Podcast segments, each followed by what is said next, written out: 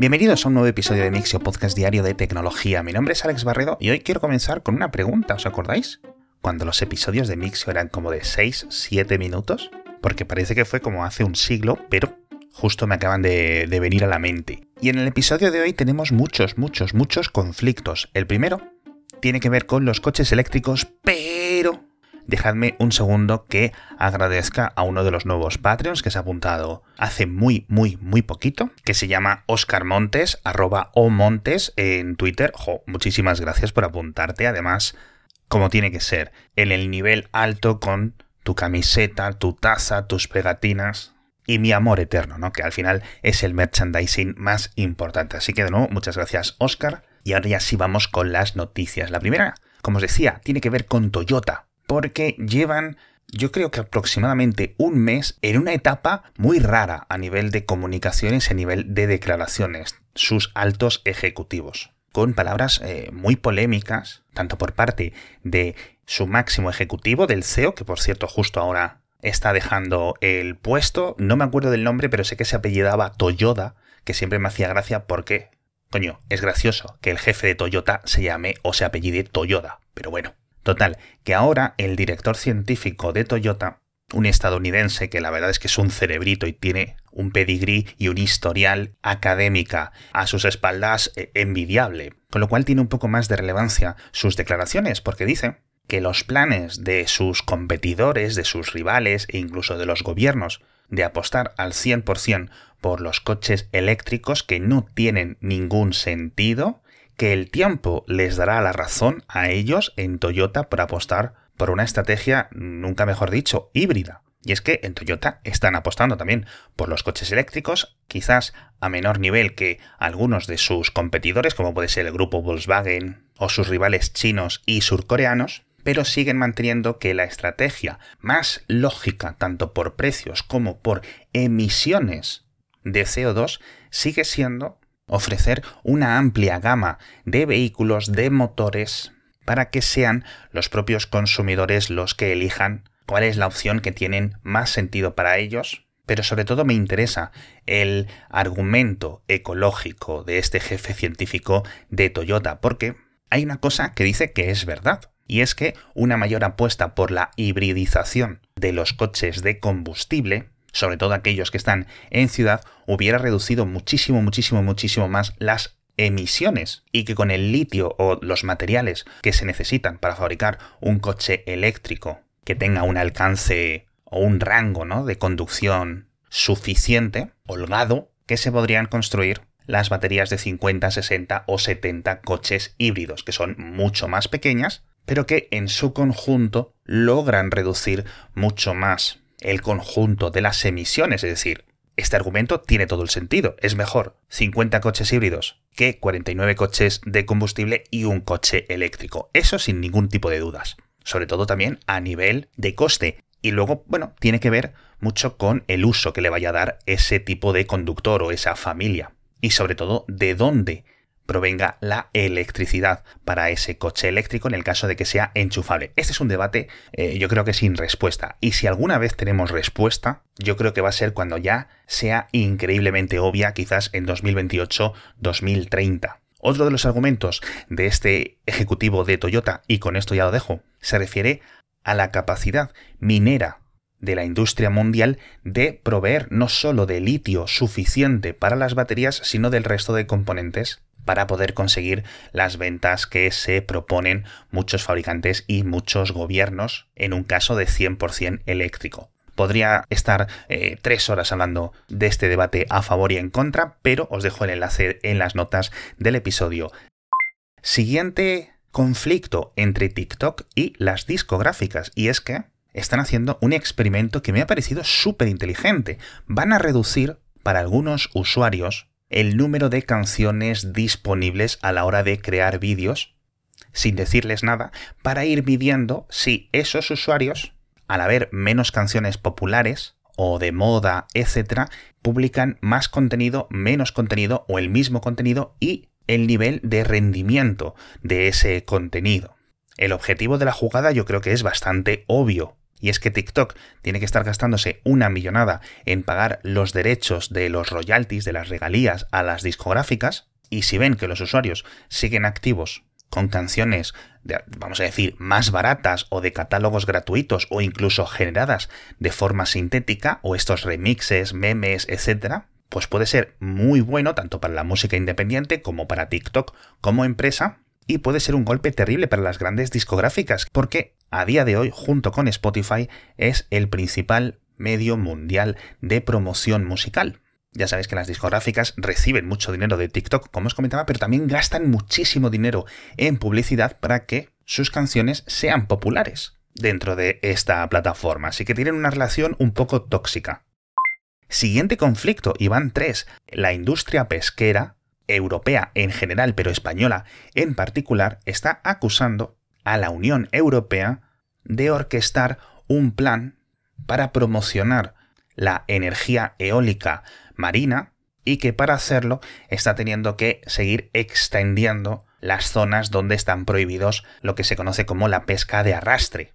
Porque obviamente estos son dos tecnologías, entre comillas, que están en directo conflicto. Obviamente tú no puedes tener aerogeneradores no solo en una zona muy transitada por los pesqueros, sino lo más directamente preocupante es las propias redes peinando el suelo marino donde están precisamente los cables de alta tensión de esos aerogeneradores. Yo veo el conflicto, obviamente lo veo, y seguramente se cree una especie de narrativa existente entre los trabajos y la supervivencia y los ingresos de un montón de comunidades costeras que dependen de ese tipo de industria para sobrevivir y que se la quitan unos políticos que vienen de muy lejos para poner unos aerogeneradores de unas grandes compañías para dar electricidad a gente que ni siquiera vive en esa zona. Y sí es cierto que hay múltiples motivos ecológicos para reducir la pesca de arrastre, pero como ya hemos comentado, a medida que se hacen más baratos este tipo de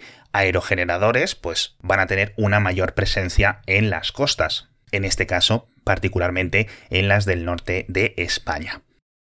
Y siguiente conflicto, y esta ya está un poco más cogida con pinzas, es el que tengo dentro de mí cuando se ha presentado el nuevo Galaxy S23 y toda la gama Galaxy S23 Plus y S23 Ultra, porque por una parte son unos teléfonos, yo no los he probado aún, pero las primeras tomas de contacto, las especificaciones sobre el papel, la batería, el diseño, las cámaras, todo tiene una pinta increíble, me parece un pepinazo de móvil, pero por otro lado es un móvil que comienza en 960 euros. Son 100 euros más que el año pasado. Y estamos hablando del S23, no del S23 Ultra que empieza en 1400 y pico euros. De hecho, creo que es la gama o el lanzamiento de un Galaxy S, el más caro de la historia, y a pesar de que, obviamente, los antecedentes nos dicen que Samsung va a rebajar eh, de forma agresiva estos precios en las próximas semanas y que no va a ser muy difícil encontrarlo a 750 euros aproximadamente, pues me ha sorprendido, la verdad. Así que estoy un poco, creo que al igual que con el iPhone 14 y el 14 Pro, me parecen buenísimos móviles, pero 1000, 1200, 1400 euros o más me sigue pareciendo una pasada de precio, al menos para mí. Pero bueno, os dejo enlaces en las notas del episodio para que lo veáis, las fotos, los precios, las especificaciones, todo.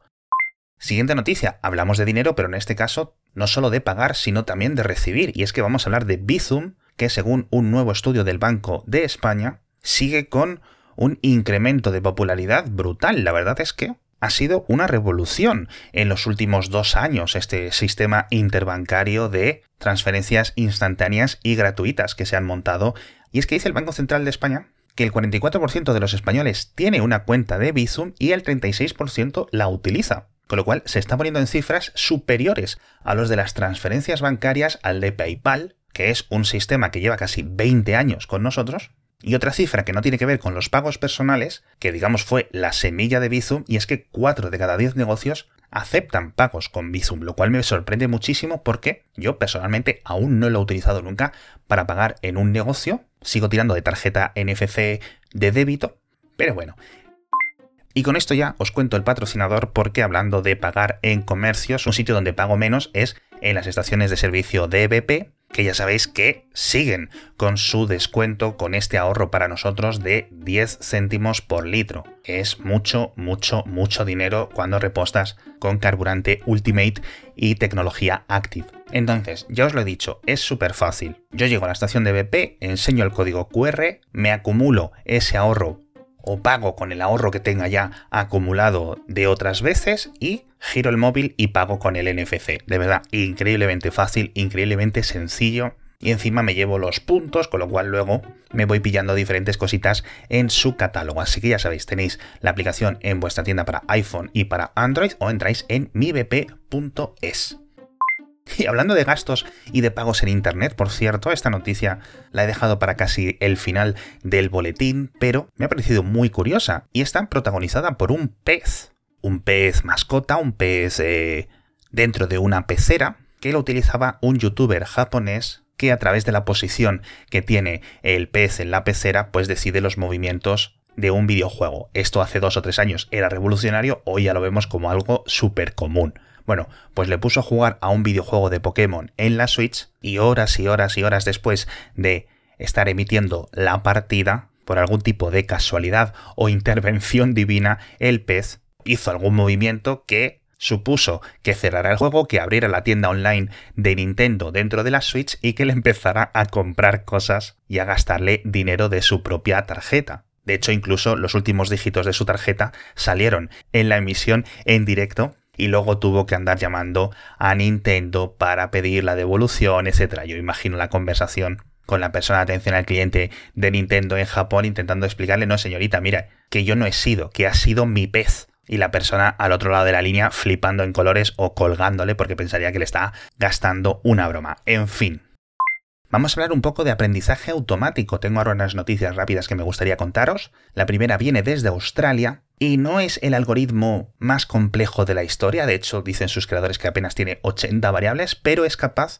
de predecir algo muy importante con una alta tasa de precisión, que son los barrios de una ciudad donde va a aumentar la gentrificación. Este anglicismo que resume, en cierto sentido, una mutación de ciertas zonas urbanas hacia vecinos de rentas más altas y los diferentes efectos directos e indirectos que eso conlleva. Entonces, poder evaluar qué es lo que va a ocurrir con los diferentes barrios de las grandes capitales en 3, 4, 5 años es muy importante para los ayuntamientos y esta tecnología les puede ayudar, entre comillas, a combatirlo. Hay un montón de variables tecnológicas como la calidad de las conexiones de Internet, el número de alquileres presentes en Airbnb o su proyección y su evolución a lo largo del tiempo. El número de conexiones y de antenas 5G, por ejemplo, también lo comentan dentro del estudio. Y otras, pues un poco menos tecnológicas, como por ejemplo el porcentaje de familias cuyos miembros adultos estén casados frente a viviendas, zonas o calles con una mayor proporción de solteros lo cual me parece muy interesante y uno de estos elementos que nos permiten coger factores tecnológicos para predecir cambios sociales. Hablando de cambios sociales, yo creo que obviamente durante los próximos años vamos a ver mucho impacto de las tecnologías de generación sintética y a día de hoy los de los que más impacto están teniendo son Stable Diffusion, y me he encontrado con un anuncio sorprendente y una cifra quizás aún más sorprendente, y es la gente de Mosaic ML, que es una empresa de infraestructura de aprendizaje automático, es decir, no se dedican tanto a los algoritmos como al hardware. Y es que afirman haber conseguido reducir el coste de entrenar un modelo completo de Stable Diffusion desde cero a solo 160.000 dólares. Que a lo mejor os parece muy caro, pero un modelo como Stable Diffusion o similares suponen medio millón o 600 mil dólares, según se comentaba durante las primeras semanas de su lanzamiento, con lo cual este tipo de reducciones es muy importante. Estamos hablando de que a lo mejor hacer esto hace dos años te costaba 5 millones de euros y que hoy en día te cueste 160 mil, pues sinceramente es un avance técnico increíble. Y además como podéis entender, esto se consigue utilizando de forma más eficiente las tarjetas gráficas en estos grandes clústeres de ordenadores en los que se necesitan para entrenar, que a lo mejor están semanas procesando sin parar todas esas variables, pum, pum, pum, pum, pum, pum, pum, miles de tarjetas gráficas para poder conseguirlo. En el caso de nuevo, de Stable Diffusion, sus creadores hablaban de 200.000 horas de utilización de las GPU, que suelen ser el estándar del mercado a día de hoy, las Nvidia A100, y desde Mosaic ML dicen que en su infraestructura solo se tardan unas 80.000, con lo cual la reducción es increíble, no solo por la agilidad que te da a la hora de investigar los cambios que vas haciendo, porque hay muchísimo trabajo teórico, semanas y semanas y semanas, hasta que se decide dar el salto y volver a hacer un reentrenamiento o una nueva versión del modelo que seguramente en 2026 escuchemos este podcast y estemos entrenando este tipo de redes neuronales o de métodos de aprendizaje automático en nuestro smartphone en cuestión de 10 minutos, quién sabe, pero a día de hoy tardan muchísimo y cuestan mucho dinero. Y una cosa mucho más graciosa y también mucho más simple es una web que se llama calligrapher.ai. Os dejo un enlace en las notas del episodio, que es muy chula y es muy interesante. Su tecnología no es especialmente nueva, de hecho creo que la base la diseñó uno de los ingenieros de DeepMind hace unos años, pero lo que consigue es simular escritura tradicional con un bolígrafo, es decir, escribir a mano. Y además con diferentes estilos y con dos o tres variables que son muy interesantes. Es decir, vosotros escribís un texto en vuestro ordenador y le podéis decir conviértelo a texto escrito simulado que sea a mano, pero indicando una variable más alta o más baja de velocidad, con lo cual intenta utilizar patrones que se consiguen con escritura cuando es mucho más rápida, es decir, las letras no son tan claras, las distinciones, las ligaduras, etc. Y la verdad es que eh, los resultados son muy buenos porque cada vez que lo generas es ligeramente diferente del anterior. Hay una cosa que me hace mucha gracia porque he estado jugando con esto un rato largo, y es que incluso se le tuercen los renglones. Es decir, que no es escritura perfecta 100% horizontal, sino que a veces se va un poco hacia abajo, luego sube otro poquito hacia arriba, es decir, como una persona verdad. Así que, por favor, probadlo. Y por último, me gustaría aprovechar para recomendaros el nuevo podcast de Cuonda que se llama Monos Estocásticos, que es un nombre muy raro, pero de un podcast muy bueno. Y está presentado por mi compañero Matías Tavia, que ya le conocéis de estar conmigo en Cupertino y en Elon, pero que en esta ocasión se ha buscado un nuevo amigo para presentarlo, que es el bueno de Antonio Ortiz. Y entonces todas las semanas, en un formato de actualidad, de opinión, etcétera, van a ir contando cuáles están siendo las novedades dentro del campo de lo que mm, malamente se conoce como inteligencia artificial. Es decir, todos estos métodos, todas estas redes neuronales, aprendizajes automáticos, aprendizajes profundos, sistemas sintéticos, robótica, etcétera, que vayan ocurriendo. Y además del podcast, también tienen un boletín que es semanal y que quizás os venga muy bien. Si no queréis escuchar el podcast, pues simplemente os suscribís al boletín y en cuestión de unos minutos lo leéis. Yo en Mixio voy a seguir contando dos. Las noticias más importantes, pero siempre un poco más de pasada. Y en monos estocásticos, os recuerdo el nombre, lo van a hacer pues con mucho mayor análisis, con mucha mayor profundidad. Así que os invito a que os suscribáis. El nombre yo no lo he decidido, se llama monos estocásticos es un poco raro, pero yo creo que os va a gustar porque los episodios son muy buenos y muy interesantes. Y con esto ya me despido, hablamos un poco más de las ventas de smartphones, hablamos un poco de telepresencia y unos pequeños avances que está haciendo la gente de Logitech en este sentido, despidiéndome ahora de nuevo dando las gracias a nuestro patrocinador, a los colaboradores, pero sobre todo a todos los que escucháis este programa y que lo compartís y que lo recomendáis y con esto ya sí que me despido por hoy. Muchísimas gracias y nos vemos mañana con más noticias de tecnología.